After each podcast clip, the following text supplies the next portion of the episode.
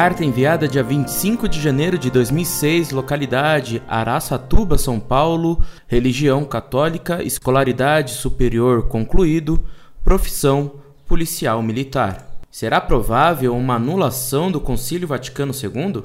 Prezados irmãos, salve a grande Mãe de Deus, Maria Santíssima. Obrigado por manterem na rede esse lugar onde podemos nos instruir com a verdadeira doutrina da Igreja fundada por nosso Senhor Jesus Cristo. Que Deus os abençoe e os mantenham firmes no combate. Escrevo-lhes, pois, ao ler o artigo Bento XVI condena o espírito do Vaticano II, fiquei angustiado, pois tive com a impressão de que o erro se infiltrou de tal maneira no seio da igreja que não há mais como extirpá-lo. No final do comentário do professor Orlando Fedeli, ele colocou a possibilidade do Concílio Vaticano II ser anulado pelo Papa.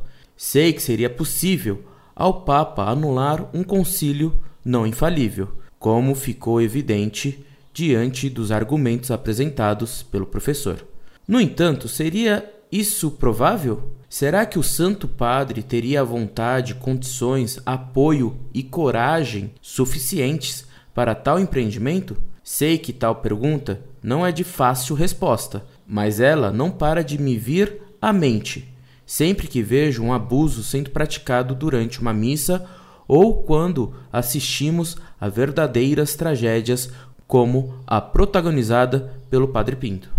Durante minhas orações, sempre peço ao Senhor que ilumine o sucessor de Pedro, para que ele nos conduza de volta à igreja de sempre e cada vez mais percebo que, diante da atual situação, só mesmo Deus para nos salvar. Peço, por gentileza, que me seja informado onde eu poderia encontrar uma igreja onde se é rezada a missa de sempre. Resido em Araçatuba, no noroeste paulista Seria uma grande honra e alegria participar de algo que até hoje, infelizmente, somente pude imaginar como seria. Dominus Nobiscum. PS. Desculpem a minha ignorância, mas gostaria de saber se cometo erro ao utilizar as palavras Dominus Nobiscum, as quais são ditas apenas pelos sacerdotes durante a missa. Muito prezado, salve Maria. Muito obrigado por suas palavras de elogio ao site Monfort. Peço-lhe que se lembre de nós em suas orações. Sua pergunta é muito pertinente e muito bem colocada. Será provável, e já, uma anulação do Concílio Vaticano II? Teria o Papa Bento XVI condições de fazer isso já? Teria ele vontade, coragem, condições e apoio para fazer isso? Certamente ele não teria neste momento nem muito apoio nem condições. Coragem, creio que ele teria, Pois isso depende muito da graça de Deus. Teria ele vontade? Seria prudente fazer isso de imediato? Não creio que essa anulação se faça de imediato, porque nem considero que seja prudente fazê-la de um golpe só, agora, pois produziria reações demasiado violentas e nem seria conveniente para evitar escândalo. Portanto, considero que será improvável que isso aconteça de uma vez e agora. Bento XVI caminha devagar e vacilante mas caminha. Rezemos então pelo Papa para que Deus lhe dê coragem para salvar a barca de Pedro, que, como ele disse, estaria a pique de afundar. Caso Bento XVI fracasse em sua tentativa de retorno, a vitória dos modernistas do espírito do concílio seria tão grande que se daria uma avalanche de reformas desvairadas. E isso não pode continuar acontecendo na igreja.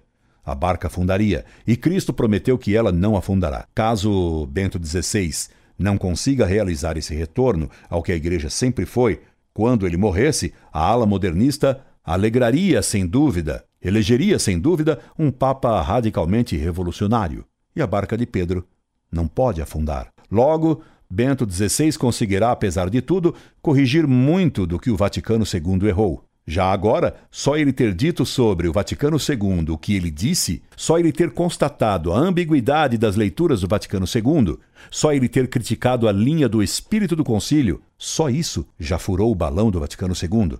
Quando se fura um balão, ele não cai de imediato. Pode até subir um pouco mais, mas a fumaça de Satanás saindo pelo furo fará com que o balão perca altura e afinal caia murcho. O discurso de Bento XVI, a Cúria, do dia 22 de dezembro, furou o balão do Vaticano II. Ele já está murchando e caindo. É o que me parece que fará o Papa. Nada de medidas muito violentas. Aguardaremos para ver o balão cair. Quanto à missa em Araçatuba, como em toda parte, correm notícias de que o Papa vai reformar profundamente a missa de Paulo VI, que passaria a ser em latim, com canto gregoriano, e possivelmente voltado padre para Deus e não mais para o povo, porque a missa é para Deus e não para o povo. Além disso, correm notícias de que o Papa vai liberar a missa de São Pio V. Se isto ocorrer, bastará um grupo de fiéis pedir ao bispo um padre que reze essa missa de sempre. O que farão os modernistas se Bento XVI tomar essas medidas sobre a missa? Que farão os bispos que permitem a missa macumbífera e com cuíca e reco-reco? Uma revolta e um cisma serão muito prováveis. Você viu o caso do tal padre Pinto em Salvador, aquele da missa com balé e macumba? O cardeal da Bahia, Dom Magela, o tratou com luvas de pelica ao invés de puni-lo. Disse que ele estava doente, deu-lhe 15 dias de férias para tratamento. Mas não condenou explicitamente o ato sacrílego e escandaloso. Resultado: não adiantou nada. Padre Pinto reapareceu, cantando de galo e ameaçando passar para uma igrejola qualquer a troco da permissão para dançar balé. Bento XVI terá que enfrentar não pintos, mas uma multidão de galos rebelados. E se fossem só galos, são lobos. Lobos rapaces vestidos de ovelhas. Mas digamos, Dominus nobiscum. Deus está conosco. Deus está com a sua igreja una, santa, católica e apostólica. Deus está com o Papa. Que Deus proteja o Papa Bento XVI. Incorde e sempre, Orlando Fedeli.